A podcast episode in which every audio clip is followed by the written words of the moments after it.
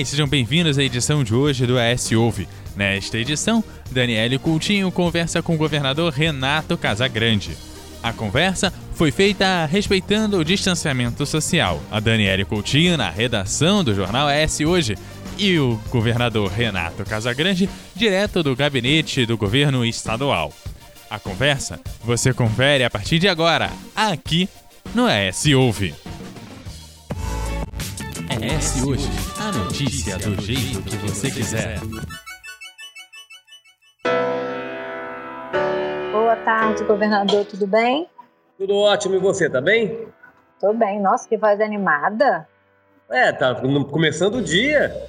Meu Deus, é aí, era aí que eu, por aí eu já começo a minha primeira pergunta, então.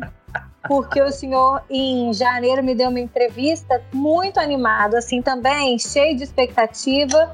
E quem poderia esperar que a gente viveria tudo que estamos vivendo agora, não é? É verdade, é verdade. A gente nunca imaginava, né? E os planos para esse ano eram muito grandes, ainda são muito grandes. A gente não tá, nós não paramos com o governo mas é lógico que a gente teve que fazer uma reprogramação, um replanejamento das nossas ações. A prioridade de 100% praticamente ficou a administração da pandemia, porque a pandemia tem a ver com salvar vidas, então nós tivemos que priorizar a pandemia e eu gastei, usei meu tempo, é, tenho usado meu tempo, quase 100% dele, de atividade aqui do trabalho, para acompanhar todos os indicadores e todos os investimentos, todos os problemas que a gente está enfrentando, discutir com as entidades da sociedade, discutir com os municípios, os poderes. É, então, tive que dar prioridade a isso. É lógico que o governo continuou funcionando, então a gente, nós temos que reprogramar algumas coisas porque é, a receita caiu, está caindo, na verdade, então eu estou tendo que cortar despesa, reduzir custeio, é, reprogramar alguns investimentos, mas aqueles investimentos que a gente tem com recurso garantido, nós estamos dando agilidade a ele. A decisão que eu tomei no ano passado, Dani, eu estou falando muita coisa, se você quiser perguntar no mês, pode perguntar. Não, a pode decisão, deixar, tá. A decisão que eu tomei no ano passado de fazer um fundo de infraestrutura com aqueles recursos do, da, do acordo com a Petrobras, é, não colocar esse dinheiro no fluxo do, de caixa das despesas do dia a dia, isso me protegeu agora neste ano, porque eu não tive que paralisar nenhuma obra que estava em andamento, nenhum compromisso que eu tinha assumido. Então isso me deu a garantia de dar sequência. Como por exemplo, estamos começando agora a obra do Portal do Príncipe, tá certo? Uhum. É uma obra importante, estamos dando sequência aos convênios que eu fiz com os municípios, às obras que eu estou fazendo em cada município diretamente. Então, isso garante, é, isso garantiu e tem garantido até agora que a gente não é, a não garantiu a não paralisação de obras e nenhum, uhum. nenhum serviço essencial. Certo? É, então é isso. Estamos, continuamos é, preocupados e determinados em enfrentar a pandemia é, isso nos deixa preocupados e, e assim, ansiosos e tristes no dia a dia, porque muitas pessoas perdem a vida, mas animado com o trabalho para que a gente continue prestando serviço à sociedade capixaba. O senhor falou também para mim na, na, nossa entrevista em janeiro que o senhor tinha convicção de que a gente ia entrar num ano com mais velocidade de decisões e realizações, que via que o país, é, acreditava que o país vinha se recuperar em 2020, todo o processo, todas as dificuldades, todas as crises, e que só estava se preparando, inclusive pessoal e emocionalmente, porque ia ser um ano de bastante né, ritmo. Uhum. Mas até o senhor, além de ter que, que governar um país, governar todos os setores, né, trabalhando preocupado com saúde, com vida, tem que preocupar também com a economia, porque o Estado não pode parar, os setores não podem parar mas o senhor também foi acometido pela, pela pandemia, né? Assim, sua família, o senhor, a sua esposa, pelo vírus. Deu desânimo, desesperança em algum momento? Eu desliguei alguns dias, né? Porque toda vocês, né? Vocês e nós, vocês imprensa e nós, que temos que falar todos os dias da pandemia, é eu, eu estar com o vírus, minha esposa estar com o vírus e a minha mãe estar com o vírus, certo? É, me afastou por uma semana da imprensa.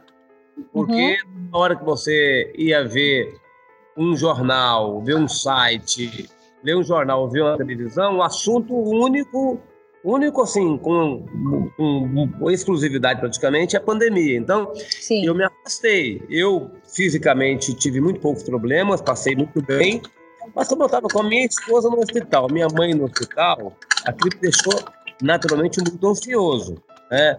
Então, eu me afastei um pouco, porque as notícias são sempre muito de, de pessoas que perdem a vida, né? Então, eu me afastei um pouco do noticiário, mas é, fisicamente eu passei bem, tive muito poucos sintomas, tá certo? Assim, o, o segredo é de fato a gente identificar logo o, contágio para acompanhar a saturação de oxigênio, para acompanhar o pulmão, a temperatura. Então, tem muita gente que sente pouca coisa o pulmão já estando com 50% de comprometimento. Então, por isso que esse primeiro atendimento na atenção primária, na atenção secundária, ele é fundamental para salvar vidas. Então, eu tive sim muita, naturalmente, ansiedade, é, menos por mim e mais pela minha esposa e pela minha mãe e também outras pessoas da minha equipe que também é, foram contagiadas. Isso deixa a gente é, mais ansioso. Quando o novo coronavírus começou a atingir os países, se aproximar do Brasil,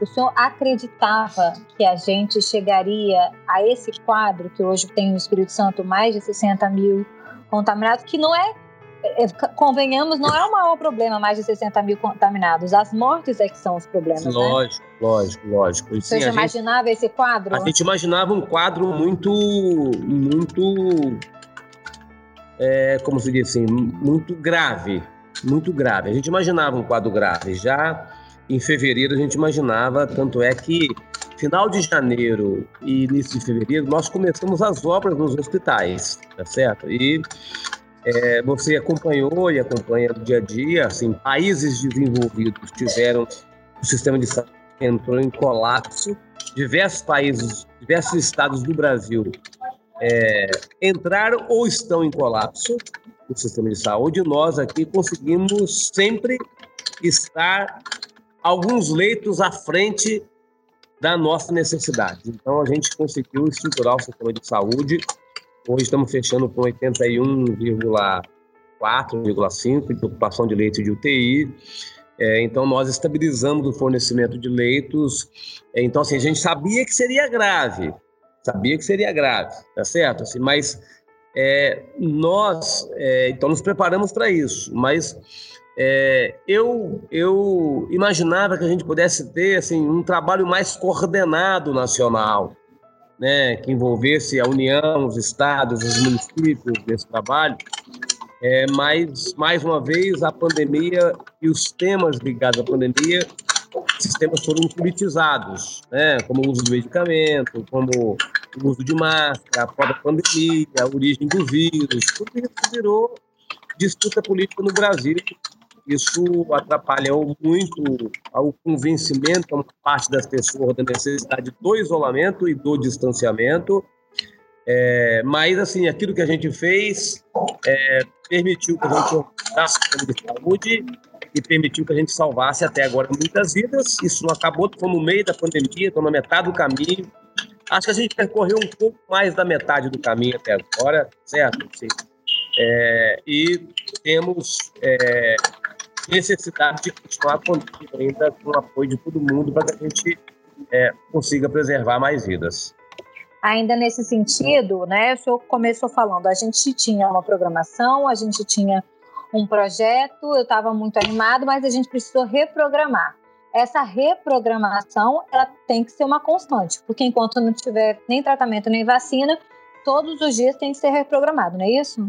Todos os dias tem que ser reprogramado, assim, tanto é que nós avançamos aqui com a matriz de risco, nós estamos aperfeiçoando ela tempo, de tempo em tempo, é, porque nós ainda vamos ter que acompanhar a realidade de cada município. Não dá para a gente achar que vamos vencer a pandemia no estado todo de uma vez só. tá certo? Assim, a pandemia será vencida na primeira etapa, na primeira etapa, é, em alguns municípios, outros demorarão um pouco mais.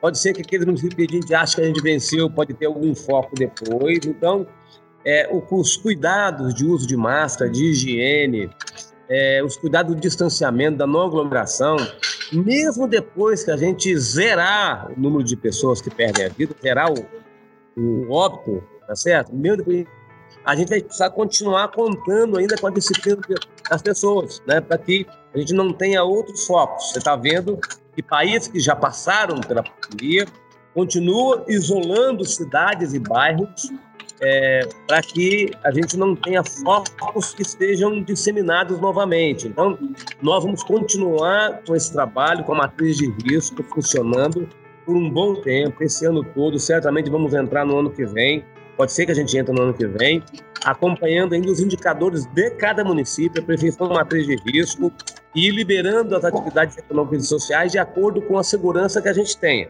Foi muito ruim a gente ver alguns estados que deram passos adiante na abertura e depois tiveram que voltar atrás, tá certo? Então, é bom que a gente dê passos seguros. Eu falei aqui na entrevista da sexta-feira, se você acompanhou, né, a subida é, de uma pandemia, o crescimento da pandemia é difícil de ser administrada, porque uhum. É, depois você chega lá no alto, depois tem, começa a descer, mas a descida também tem que ser organizada. Se não, se não organizar a descida, é, você também pode voltar a ter problema, tá certo? Então, comparei isso como uma uhum. escalada de uma montanha. Chega, cansa para subir, chega lá, está estabilizado, mas depois para descer tem que descer com cuidado para não ter nenhuma lesão no corpo. Então, a pandemia, mesma coisa. Nossa subida é lenta, é, porque a gente fez o achatamento da curva, né, para dar tempo de o sistema de saúde funcionar. Nosso platô é mais longo e a nossa descida na Grande Vitória já começou, tá certo? Já começou. Uhum. No interior ainda não. Na Grande Vitória já começou. A gente tem que ir com jeito para que a gente não desorganize é, e, não, e não tenha focos de disseminação do vírus. E te preocupa ser, é, ter tido um controle na Grande Vitória, onde a estrutura hospitalar é maior e é maior não só por conta de, de um trabalho público, mas também as empresas, né? Tem mais hospitais, mais ofertas de hospitais do que no interior. Preocupa é, o crescimento está, a situação está crescente no interior? Olha, preocupa, preocupa no sentido de uma situação diferente, tá? Não até porque preocuparia de uma é. maneira geral que o governador do Espírito Santo. É, preocupa o crescimento no interior, tá certo? Assim, neste momento, é, porque as pessoas já estão cansadas da política de isolamento e de distanciamento, tá certo? Assim, e, e nós não temos a situação controlada na Grande Vitória ainda, assim, completamente controlada. Então, é bom que a gente compreenda que o vírus tem um ciclo natural dele, tá certo? E a Grande Vitória começou primeiro. Então, o ciclo natural do vírus teve uma passagem por aqui que ainda não passou, que aqui estabilizou e ainda não chegou à estabilidade no interior. Então, a preocupação é porque nós já estamos há quatro meses na política. E há quatro meses na política as pessoas se cansam. Né? As pessoas se cansam uhum. de ficar em casa, as pessoas se cansam de não ir para atividade social as pessoas se cansam porque tem que trabalhar e estão passando necessidade, as pessoas querem abrir o comércio com naturalidade, então o trabalho vai ficando mais desgastante, mais é, que exige né, um pedido de compreensão e de paciência mais intenso por parte das lideranças para que as pessoas continuem colaborando. Então essa é a preocupação principal que a gente tem com os municípios do interior. Entendi. Governador, como é que o senhor é, se prepara, se, se.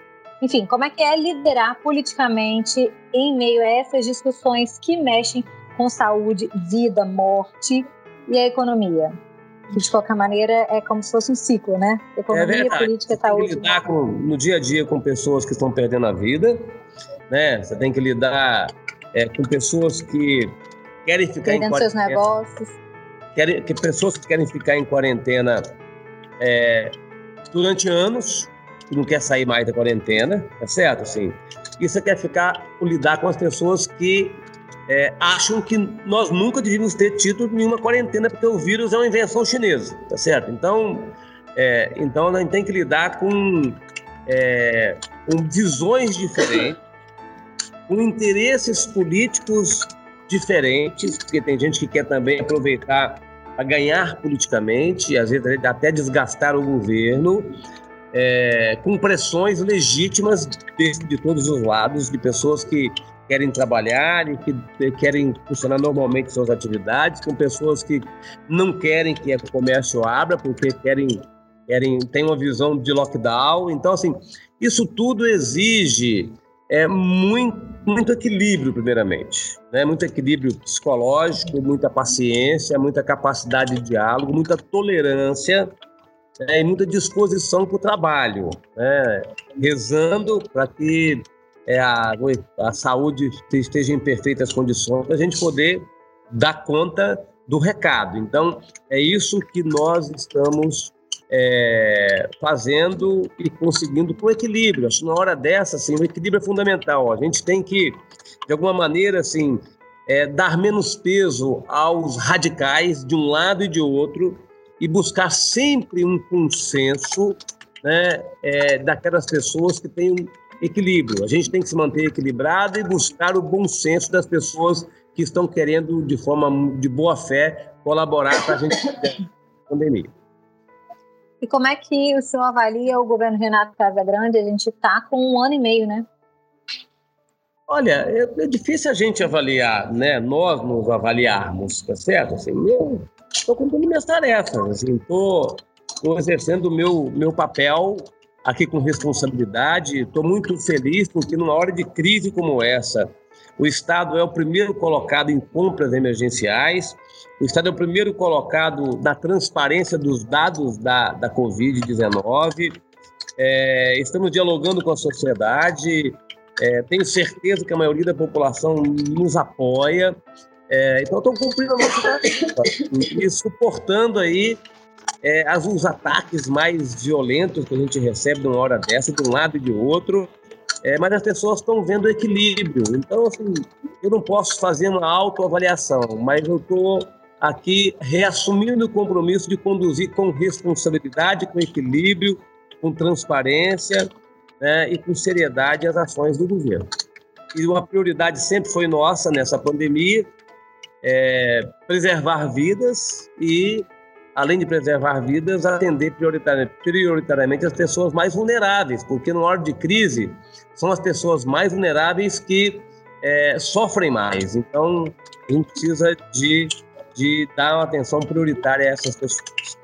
E como é que o senhor avalia o governo federal? O senhor, em várias oportunidades, reclamou, né? De fato, reclamou de uma falta de condução nacional, da politização de tudo que envolve é, é, o país, que o, o, presidente Bolsonaro ele tem, tem feito movimentos que polarizam de fato o país quando a gente precisaria estar mais unidos, porque o momento é de um apoiando o outro. Como é que o senhor faz essa análise Olha, do governo federal? De crítica ao governo federal é política.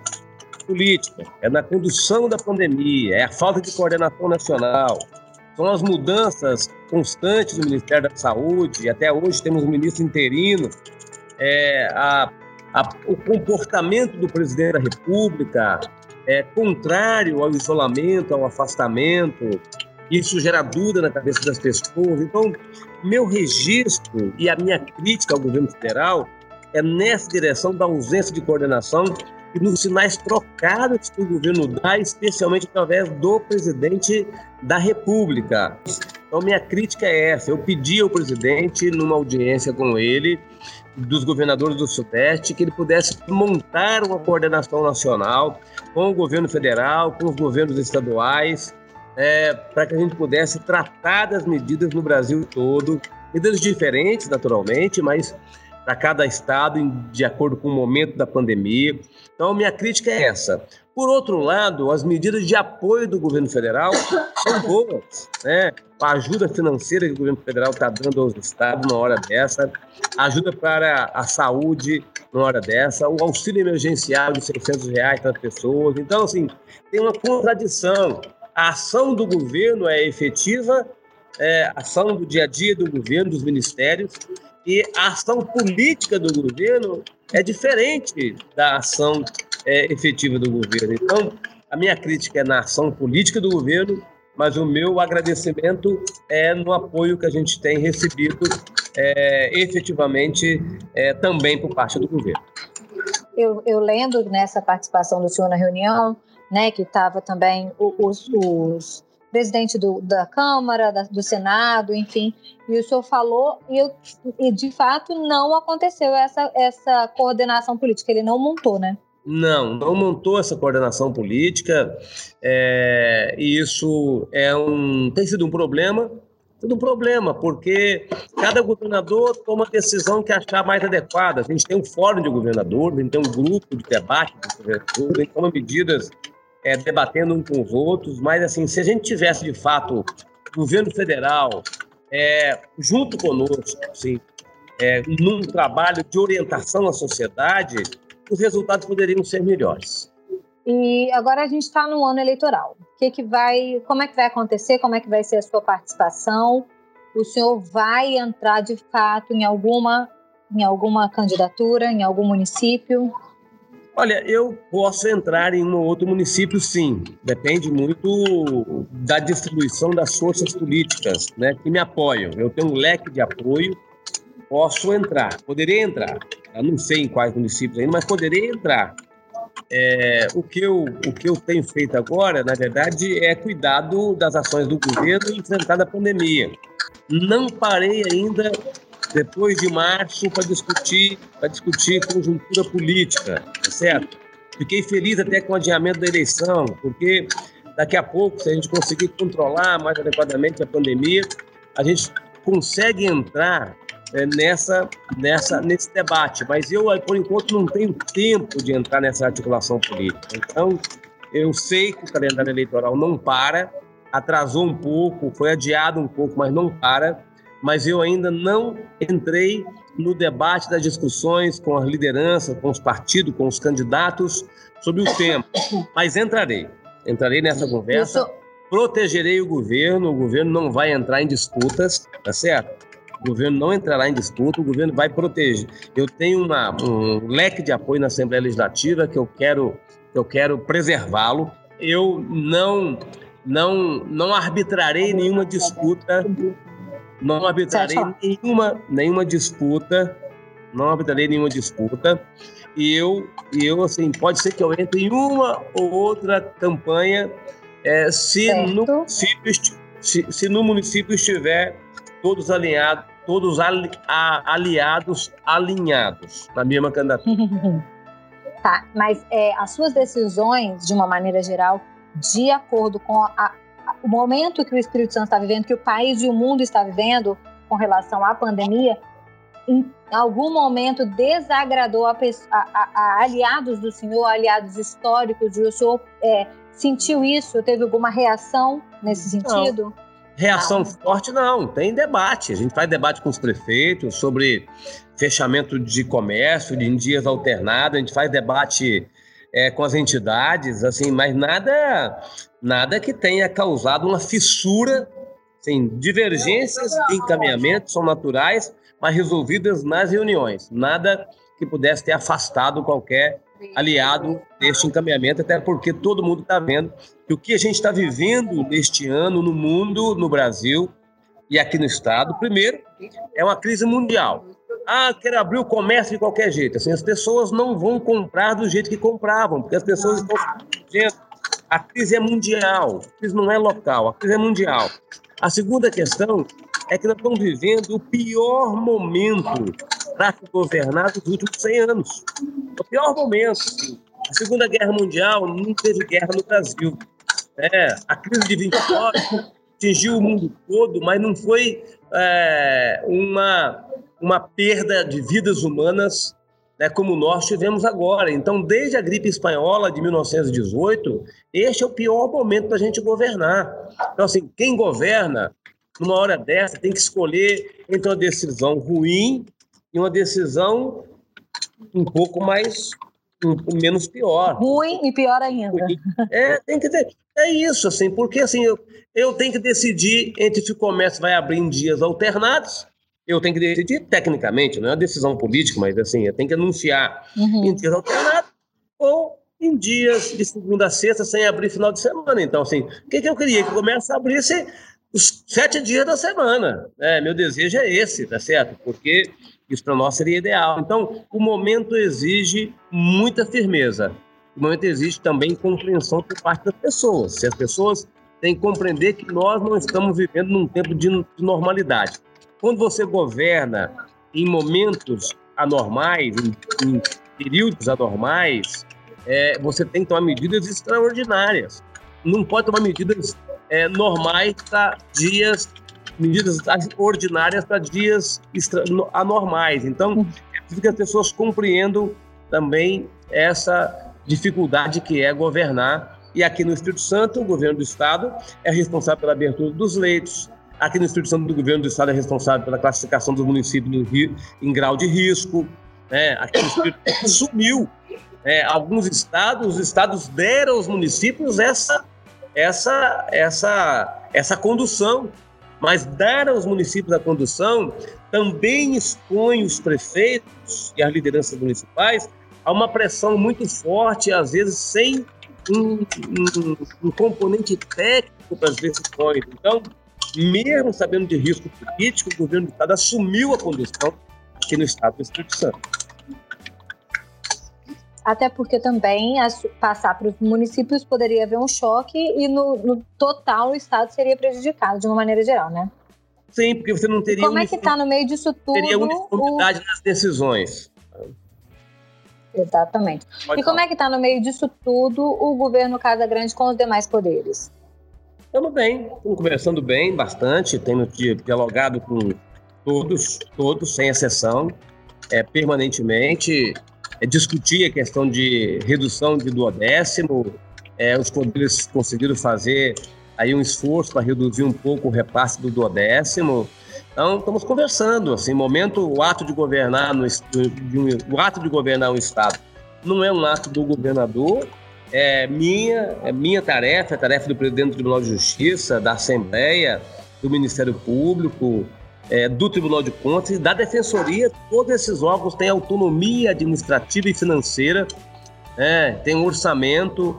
Então, assim, eu sou, mas eu sou responsável pelos indicadores fiscais do, do Estado, do ente Estado, do ente é, governo, do ente Estado. Então, assim, eu preciso dialogar com eles, dizendo o seguinte: olha, eu preciso tomar decisões e todos os demais poderes têm que tomar decisões.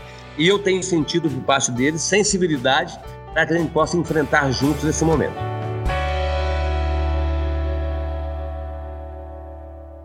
É esse hoje, a notícia do jeito que você quiser. Bom, e essa foi a conversa da Daniele Coutinho com o governador Renato Casagrande. Lembrando que a conversa foi feita respeitando o distanciamento social. A Daniele Coutinho no nosso ambiente de redação e toda a sua movimentação, e o Renato Casagrande em seu gabinete também com toda a movimentação dele no seu dia a dia. E assim nós vamos encerrando o programa de hoje. Lembrando que ele teve a produção de Eduardo Couto, Daniele Coutinho e Bárbara Greco, e a direção de jornalismo era Daniele Coutinho.